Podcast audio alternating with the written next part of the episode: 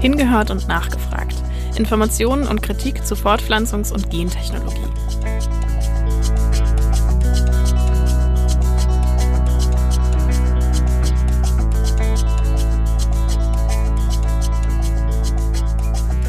Sie werden überall gesammelt und beinhalten doch unsere privatesten Informationen. Genetische Proben und Daten enthalten hochsensible Informationen über unsere biologische Verwandtschaft, unsere Erkrankungsrisiken, sie enthalten aber auch Infos über Beeinträchtigungen oder unsere Abstammung. Und sie sind lebenslang identifizierend und unveränderbar und sind daher besonders schützenswert. Genetische Daten werden beispielsweise für die Forschung verwendet, aber auch in polizeilichen Datenbanken und für kommerzielle Zwecke. Die Sammlung dieser Daten hat in den letzten Jahren rasant zugenommen. Unter anderem, weil Unternehmen wie MyHeritage oder Ancestry Lifestyle und Abstammungsgentests im Internet anbieten und damit die genetischen Daten von Millionen von Kunden sammeln und weiterverwerten. In dieser Folge haben wir mit Dr. Crystal Soucy gesprochen. Die Genetikerin und Native American forscht als Juniorprofessorin an der Arizona State University in den USA und sie berichtet uns über die berechtigte Skepsis indigener Communities, ihre Proben für die DNA-Forschung zur Verfügung zu stellen. Außerdem erläutert sie uns, wie es, wie es ihnen gelingen kann, die Entscheidungsmacht über die Verwendung der eigenen DNA zu behalten, also die Autorität über die indigene DNA zurück zu den Beforschten zu verschieben. Das Interview ist auf Englisch. Die schriftliche Version des Interviews findet ihr im Magazin. Dort haben wir es auch auf Deutsch übersetzt. Viel Spaß beim Hören.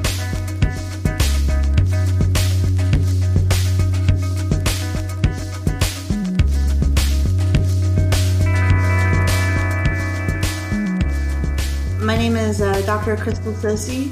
I am incoming assistant professor at Arizona State University in the School of Life Sciences. And co founder of the Native Biodata Consortium. First, I wanted uh, to talk about uh, DNA data. If there is a particular view of the indigenous community on DNA, so probably it varies, but um, yeah, generally speaking, or maybe an example or. There is no unified view of indigenous communities on DNA but it is certain that a lot of indigenous peoples are wary about genetic technologies and the use of genetic data from their populations to make inferences about them. These type of statements by scientists have been made about indigenous peoples over and over again throughout the brief history of the study of genetics. And often those um, the science has been used, misused, abused, used against Indigenous peoples. Sometimes it's used to reify a scientific narrative that is sometimes culturally incongruent about their origin narratives, for instance. Sometimes it's a mismatch of like evolutionary perspective in that some scientists just want to paint an evolutionary picture of adaptation or maladaptation in indigenous peoples and immediately use it against us for instance, in study of diabetes, um, there are way too many geneticists that have a very genetics focused heavy view of the study of type 2 diabetes in, in Native Americans. But there aren't that many other studies to help support the non genetic factors related to diabetes. Things that are very real for the health difference in health status, such as the fact that a Western, quote unquote, Western colonist diet has been imposed on indigenous peoples. The, um, the genocidal effects of, of having huge portions of our communities wiped out due to colonialism is not factored in in discussions about genetics. Um, and usually it's just like a very simple narrative of, oh, we are genetically predisposed to X disease and therefore it's our fault. and then in terms of a policy funding scenario, what that means is not enough adequate attention to social services to prevent the disease in our community. So anyway, um, there's just a lot of views of indigenous peoples on DNA. Most of it relate to uh, histories of harm that have been perpetuated on us. Yeah, I imagine. Um, yeah. So uh, then I wanted also to to ask you, as you from your opinion as a geneticist, um, yeah, what is so special about uh, DNA data in comparison to other health data? So why is the big issue? I have an interesting viewpoint as a geneticist. I think we put too much emphasis on genetic factors uh, uh, contributing to disease. And it is my hope, actually, that we don't just preempt one type of knowledge, that we look at all the other factors that can relate to disease. So things like socioeconomic status, colonial factors, environmental factors. These are factors that are not found in the electronic health record, and it's not as easy to um, just sequence a sample of somebody's saliva or blood. Uh, but sometimes these other factors, like for instance, socioeconomic status factors, uh, can perhaps explain more about differences in health than just genetics can. But we're missing that picture, so we're not able to actually make conclusions about that. That um, and so I actually try to tell geneticists um, that there are structural barriers related to health that probably contribute more to to disparities in disease than perhaps genetics. Um, but that being said, genetics does have a very unique risk in that it doesn't just biologically identify one of us, but everyone that we're related to. So in this case, we have consent issues and privacy issues because then it's not just like for instance my decision to assent into a study or consent into a study it's, it's more now into like what other people's who i'm related to my family what they're doing with their dna and you know and what kind of databases they're positing that information I read that 20 years ago, the Navajo Nation instituted a moratorium on genomic research. So, um, yeah, wh why did that happen? So, at the time that you know what's now called precision health and genetic studies for that aim had, had started we didn't the the navajo people didn't really have a full understanding of all the risks related to dna and also to consenting broadly the use of dna by, by scientists. So they actually took the very cautious viewpoint of stating until we can fully explain um, and understand all the implications of contributing our people's DNA into a resource, we, we need to fully have a discussion about its relation to policy, for instance, and whether or not the, the, the benefits to health are perhaps overstated. So they just took a very cautious viewpoint of stating, let's take a few uh, years to do an adequate amount of consultation and deliberation amongst our community. And it, that process takes a while, especially when you're talking about the largest U.S. tribal nation. That's a lot of people to, to engage. So I, I, I think right now, um, especially where, where we are in terms of technology, being a lot more advanced and potentially even more invasive, I think taking that step back is really has been really important. And um, but were there any specific um, research uh, projects or some mistakes that uh, researchers did, or was it just a general approach to the whole topic? I mean, worldwide, global indigenous populations actually appealed to the United Nations to call for uh, the cessation of large scale diversity projects, uh, particularly genomic projects that were called or denounced as vampire projects. So, or helicopter projects. In this case, scientists would um, helicopter in to a remote indigenous community, usually one that's disempowered, that isn't even recognized by the colonial government, um, particularly in Central South America. And in these cases, in the, the, cases of these helicopter studies, scientists would come into remote villages. It's kind of unclear how well they consented. Did they adequately explain all the risks related to the sample that they're giving up? and they would just leave like vampires or vampire bats in the night taking their sample of blood with them and the individuals were or communities were were broadly consented to participate in these studies and it was a huge concern especially 20 years ago the the concern about gene patenting and also commercialization of dna and that was a very salient and foreboding uh, um, uh, like perspective because not even at the end of 2010, it, uh, companies like 23andMe and Ancestry DNA are starting to emerge, uh, selling direct to consumer genetic ancestry tests. And their estimation of supposedly Native American ancestry, which is the term that they use, used uh, biomarkers from Asian populations and also those exploited indigenous groups from Central South America. And Ancestry, very, very famously um, or infamously, got a, a billion dollars profit every holiday quarter since from 2017 to when they were sold. Every holiday quarter. So all these people were buying genetic ancestry test kits for Christmas or something like that. Um, like giving the gift of history. And uh, so a billion dollars every holiday quarter. And then when they were sold, they were sold to a venture black, uh, capitalist firm the name of Blackstone for like $4.7 billion. So this is a lot of money being uh, uh, collected from indigenous biomarkers, and indigenous peoples are, are still dying. In fact, a New York Times reporter went back to uh, one of the indigenous central Amazonian indigenous communities and basically asked, "What was it that the scientists promised you?" And they said, "We were promised medicines." And then they were really outraged to learn that access to the genomic information is being sold by Coriell cell repositories for like seventy-five or eighty-five dollars a vial or something like that.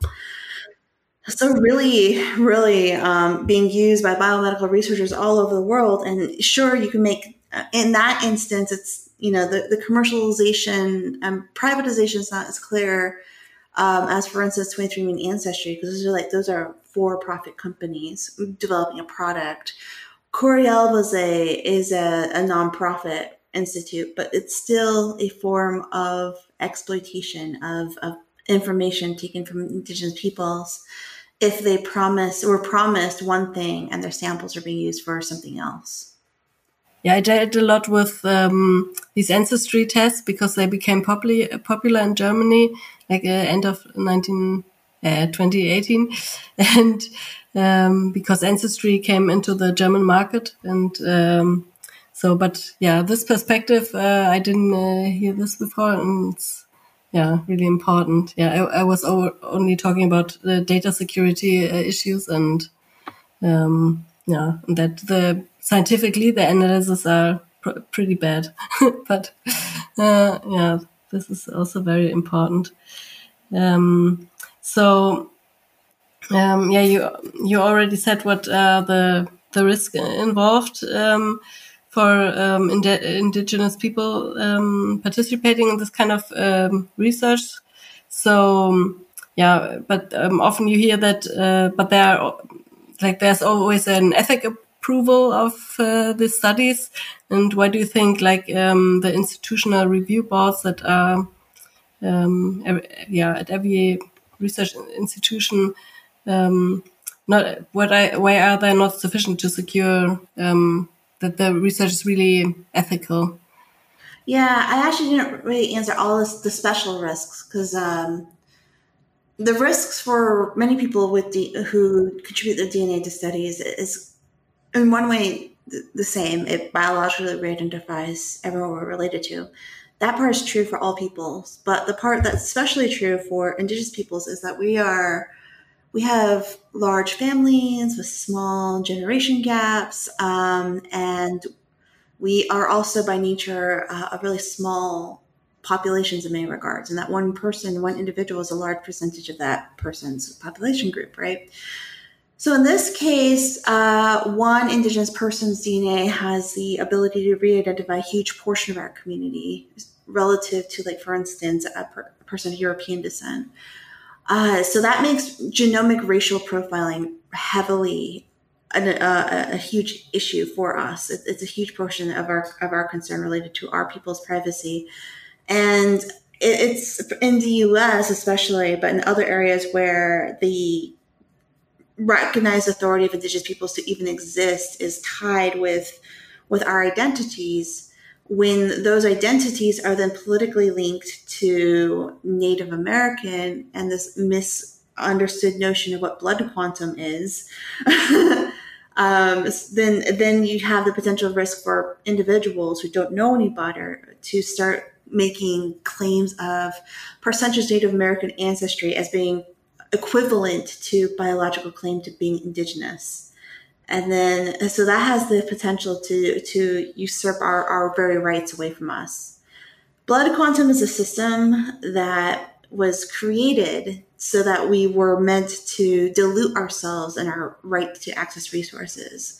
And that with every passing generation that we happen to survive, uh, assimilation or termination tactics by the US government in particular, uh, we would still be like removing, reducing our, our percentage right to a resource that we could use to economically sustain ourselves. So that's really scary when, when uh, lawmakers have this unfortunate and incorrect notion of what Native American ancestry is and what it actually means.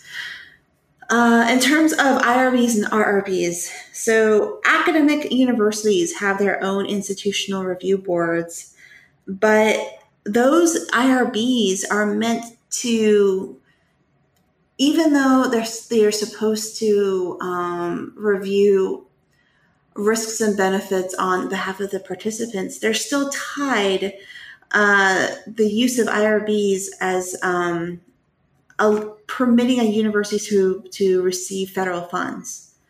So that's kind of scary because now universities aren't necessarily they're, they're, they, it becomes that they are more tied to the liability related to uh, decisions made on, on people's DNA, not necessarily on the the actual implicit right of that person to to decide on, on, on, their own autonomous decisions for DNA and their own informed decisions about DNA. So let's see, that's just a fancy way of saying that IRBs don't always act in the best interest of the participants, but act in the best interest of the universities. This is really important uh, when you think about all these um, uh, IRBs that are there are when you have multi uh, when you have multi institutional research studies and more more science as, as multi institutional these large collaborative networks, then you have a bunch of IRBs and, and tribal research review boards, all representing their their respective uh, organizations or partners, and it becomes almost like an ego measuring contest of which IRB or RRB's rights are going to win out. And in this case, uh, sometimes a, a, university might just declare, oh, our IRB supersedes everyone else's. And tribal RRBs in particular get the, the short end of that stick, and their rights just get trampled over. So then this means that the university can write consent and privacy and sharing rules that completely favor university researchers and may not even adequately take into account indigenous people's concerns. So there's there's a lot of um, a lot of political and reasons. Of, there are a lot of political and ethical, legal, social uh, uh, implications of, of research among indigenous peoples and and, and non-indigenous researchers. Okay, yeah, thanks uh, for that uh, perspective. Um, yeah, and for also adding um, the part about the specific uh, risks uh, that are really important. So, yeah, I, I, also wanted to ask you whether, you know, in the science movement, there's this, well, in the science community, there's this movement for yeah, more open data and open science um, to improve um, yeah, science and to make um, collaborative work possible and um, it seems that, that yeah, there's a conflict bet uh, between sometimes no, yeah, between uh, um, this and yeah, maybe protecting people's privacy or some um, so research projects. Sci so how, how, do you, yeah, how do you solve this for yourself or? What There's do you nothing think? to resolve. okay. There's nothing to resolve. Indigenous peoples should have ultimate agency and authority over their people's DNA. That, that there's nothing to resolve. The part that researchers are upset about is that they no longer get to make the decisions of what constitutes an adequate or ethical research study anymore. They don't get the. They're, they're upset that they no longer get access to data whenever they want. that, that's, but that's not to say like indigenous peoples, if they want to, if they want to create biological repositories for themselves And if they want to um, house data for themselves, that doesn't mean that Indigenous peoples are blocking the progress of research. All it means is that they're just exercising equitable authority over decisions about who gets to access their people's data. That's it. it's not anti progress, it's not anti science or any of this junk. It's just so it's just uh, pushing back on uh, ensuring and ensuring that they're, they're able to have equal say or equitable say in uh, what happens to, to DNA and, and data collected from their peoples. That's it. Yeah, that's a good perspective. It's um, only rarely you, you hear it like this. um, um, yeah, so uh, now I want to um, talk about yeah, kind of ethical or good uh, research practices.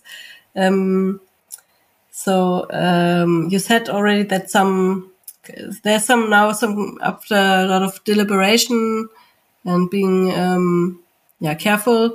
Now some communities are reconsidering their refusal to participate in in research. Uh, so um, is this uh, yeah ha happening that there are no research projects? That's I don't think an accurate statement to say. They're re- when you say reconsidering their their position to participate or not participate in studies. I know it's not meant by the wording, uh, but the meaning is usually used like reconsidering means that they're changing, and that's not true. some some some indigenous peoples are strengthening the the amount of um, requirements researchers must meet before they get access to data, if at all. So I, I don't want to make any blanket statements about tribes uh, reconsidering because I don't think that's the right wording here. um, yeah. Okay.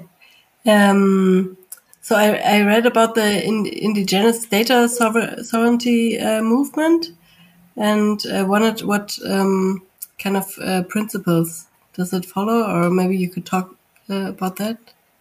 Yeah, indigenous data sovereignty is the right for indigenous nations to assert decisions related to their peoples. Uh, it's not new at, by any means. It's just that we finally have enough Indigenous academics to assert that viewpoint to non Indigenous peoples. And now non Indigenous researchers are, are being forced to reconcile with the fact that Indigenous peoples do have sovereignty in research. So I wouldn't call it anything new. It's just seems new because now we're publishing in the same spaces as non Indigenous researchers. Um, uh, the part that I'm most excited about is particularly for these open data sharing movements, they utilize the FAIR principles to data governance, findability, accessibility, and um, really it's more about centering rights of justice on researchers' access to data. And I am obviously, I have the viewpoint that communities and people should have that authority, not researchers. So I'm really happy that a number of Indigenous academics from the Native Nations Institute in the University of Arizona came out with the CARE principles. And one of them, one of the C in particular is like community benefit. Um, so ensuring that we're not talking about does this research benefit science, whatever that means. Usually that determination is made by a researcher, but how does the data and the research benefit the communities that are should be active participants in the research? So I'm really excited about that viewpoint because if we're wanting to talk about reversing the the histories of harm, which seem to be cyclical, if we want to break that cycle, we need to think about truly what equity means in, in research. Okay. Um, um, yeah, I also read that you are um, co-founder of the Native uh, Biodata Consortium. So, um, yeah, what what is it, and what what do you do there? the Native Biodata Consortium is the first indigenous led biological data repository and research nonprofit for tribes in the US. So uh, we have a wealth of indigenous scientists, number of whom are geneticists, use genetics, working with tribal community members and leaders to create a, a biobank so that we can collect indigenous people samples from the nations that we work with and really recentering all of those questions related to research access and data governance back to tribes. What we found when we first started was that federal uh, tribes and leaders had an issue with working with the National Institutes of Health or NIH or federally funded research because in the US, federal funded studies have to have their data be deposited into a database. And that's usually for the NIH dbGaP, the database of genotypes and phenotypes.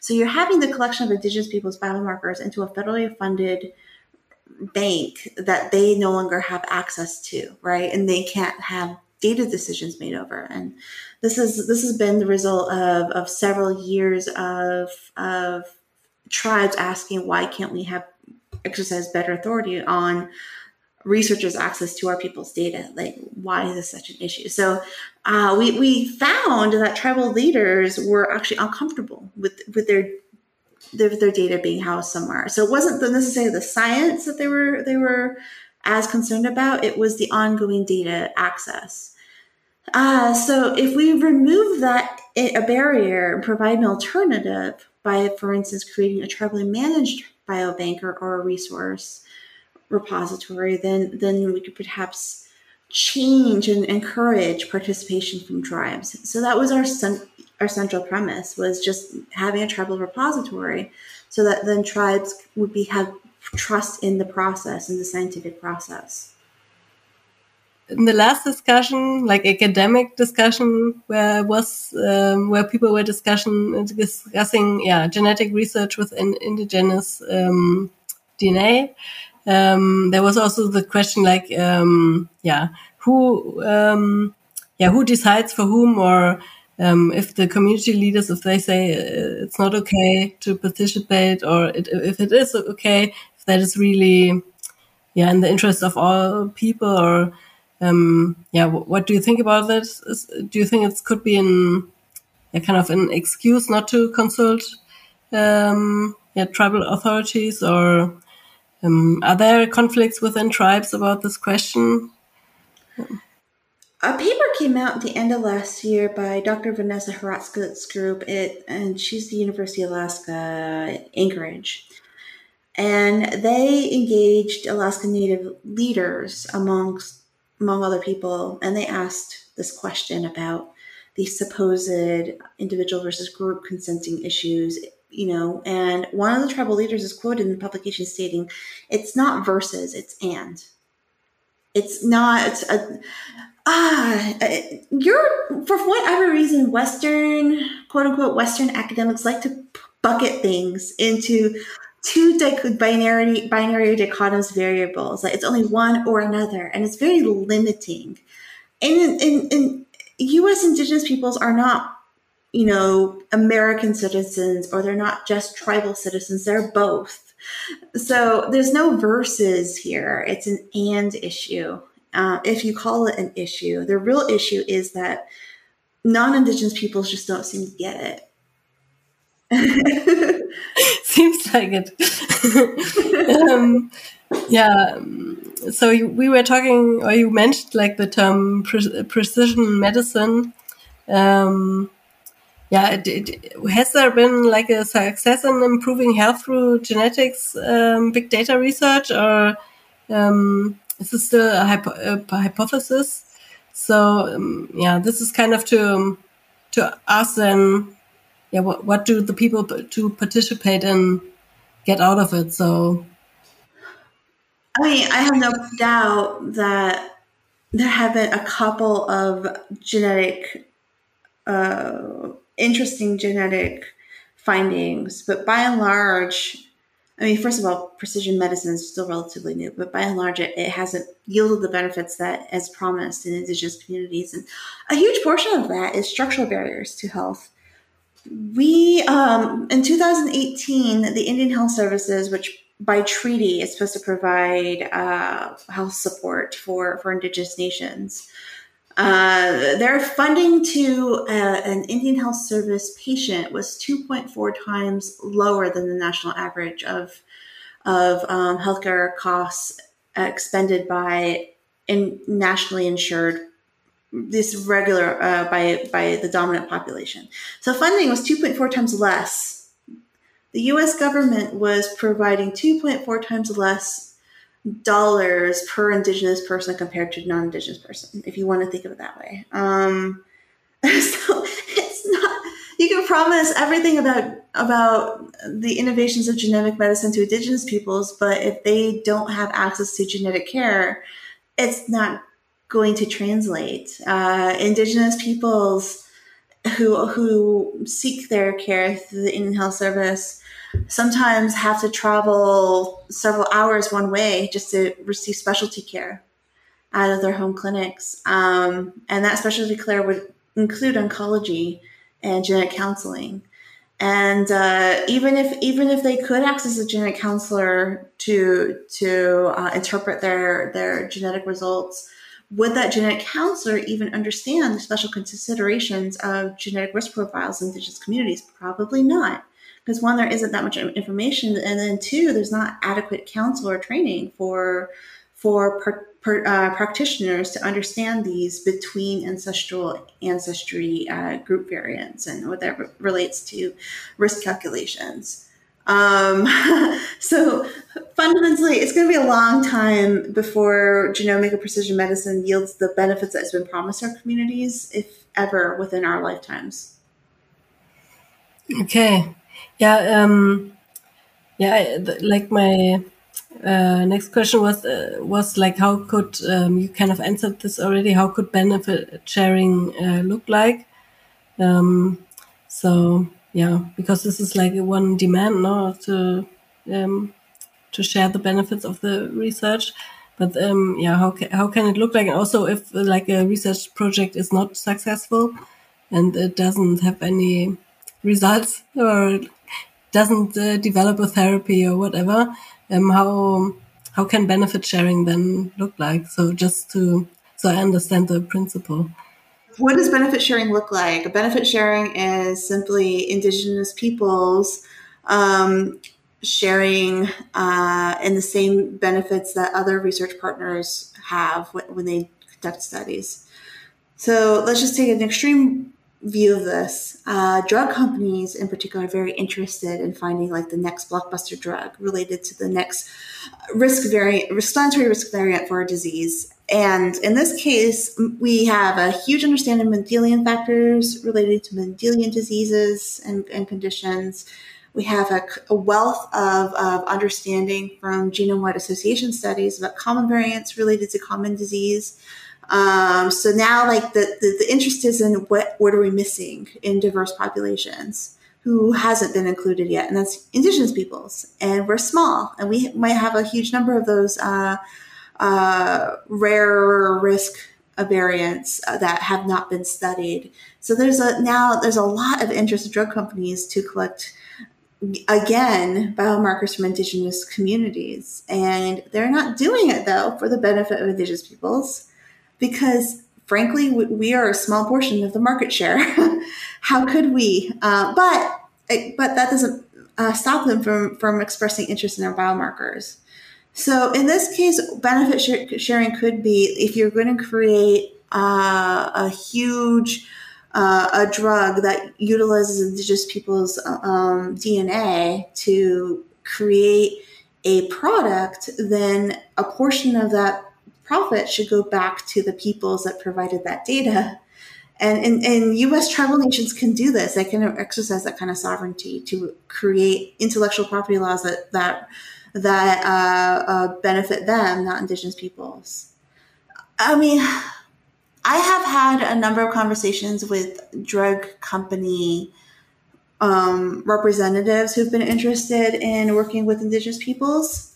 And you know, they're always interested in, you know, what are the genetic biomarkers that could be of interest to chronic conditions that affect the dominant population because that's a huge portion of the market share. But if we try to push back and say, well, why don't you study, use indigenous variants to study, you know, diseases that affect indigenous peoples?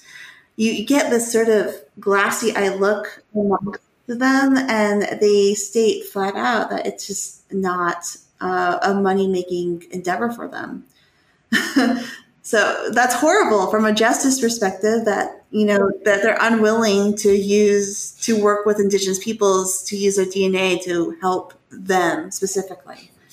And when you think about it in that way there are a lot of similar research questions that whose whose um that are deliberated similarly about maximum impact for the minimum amount of, of engagement and this is why I don't like the term democratizing anything, like democratizing data, democratizing genomics, is because it's still, if you're talking about the American system of democracy, which is all screwed up, the US has been the laughing, laughing stock for, for the last at least couple administrations. um,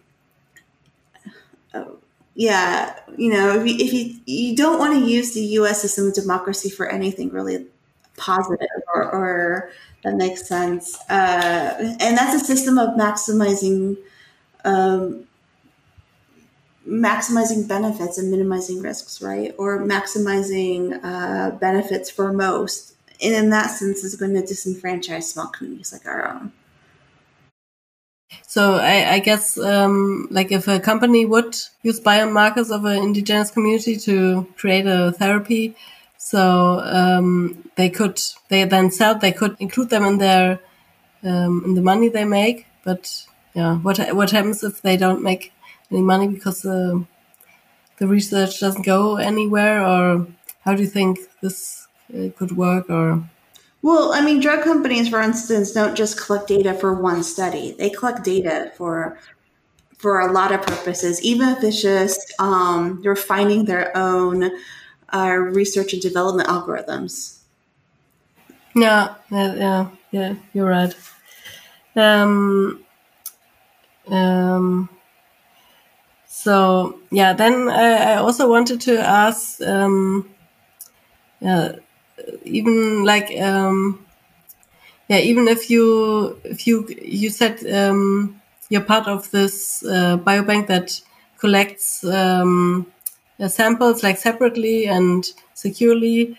Um, um, but it doesn't have my like my question would be like it doesn't genetic if you do genetic research with this doesn't it always have um, a danger of that social effects are um, oh, I can't say the word biology says are like uh, explained with uh, biology like um, that if, yeah, if you include, if you like, isn't this the main problem of genetic research that um, um, social? I, I get your question. I, I have to start answering. Yeah.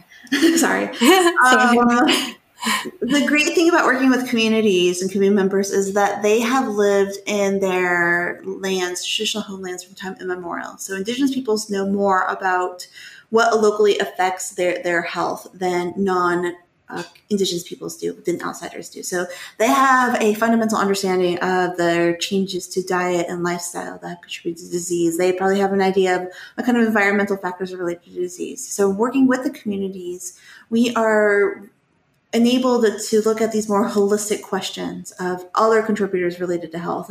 And having it in one biorepository means that we can harmonize across all these different data sets. So rather than building a logistic model, for instance, that only looks at genetic factors and only looks at electronic health record data, now we can include all these other uh, types of information like environmental factors, colonial factors, traditional lifestyle factors, and by background, I also have a qualitative research experience, so I can help build better surveys to um, create better, you know, culturally sensitive survey data to also include into those models. So now we're not just preempting genetic information, but we're also looking at the factors that may actually be more explanatory for disparities in health in indigenous peoples. Okay, uh, and um, yeah, at the end, I had a kind of a, a provocative question, or um, yeah, I, I always think about like um, how much money genetic research costs because I also worked in a laboratory and how much uh, waste it produces. Um, yeah, for you, I mean, it's your profession, and um, do you think like, um, yeah, why, um, yeah, why, why spend all the money on on this kind of research when you could also uh, take the same money and um, put it to use in like social programs now or see that's not a question for me. That's a question for the funding agencies that allocate money for that kind of thing right? So uh, i just by nature of being a geneticist am able to access proposal calls that are multi-million dollars because they're allocated to receive multi-million dollar funds from from federal agencies now the fact that a social scientist may not have access to those as funded proposals is by is again it's it's a funding agency call. Um, so you can't really direct that to me. I have no idea how to answer that question in my domain, but that's something to that all of us should call on to for change onto funding agencies. Like I would love it, for instance, if the U.S. just funded uh, more preventive health services for for my peoples, as opposed to putting that towards genetic research. I like as I just mentioned before, the funding for Indian Health Service patients is 2.4 times less than the national average uh, for healthcare spending. So rather than study, uh, I, I, have the same questions as you do, but I, I'm not the I'm not the person to make those type of funding decisions. Maybe one day I will be, but not right now.